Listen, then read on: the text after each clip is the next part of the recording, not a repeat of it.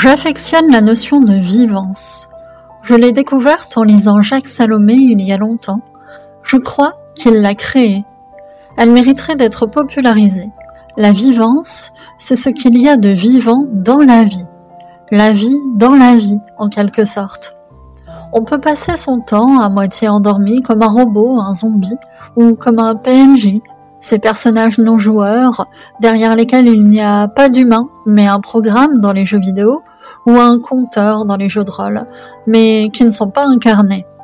Ou bien on peut se soucier de sa vivance, de la place de ce qui est vivant dans notre existence, la vibration de sa vie, son unicité, choisir de laisser de la place à ses énergies vitales, ses forces de vie comme j'aime à les appeler.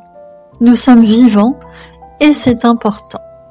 C'est dans l'attention au corps, le rapport à la nature, la simple marche, le challenge sportif, parfois les émotions fortes, l'humour, le lien à ce que j'aime, la création artistique, peinture par exemple, que je cultive la vivance de ma vie.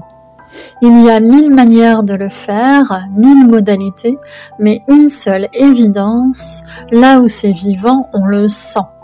Et vous Êtes-vous plutôt PJ ou PNJ Prenez-vous soin de rester connecté à ce qui est vivant en vous? Et si oui, comment? Bonne journée et à bientôt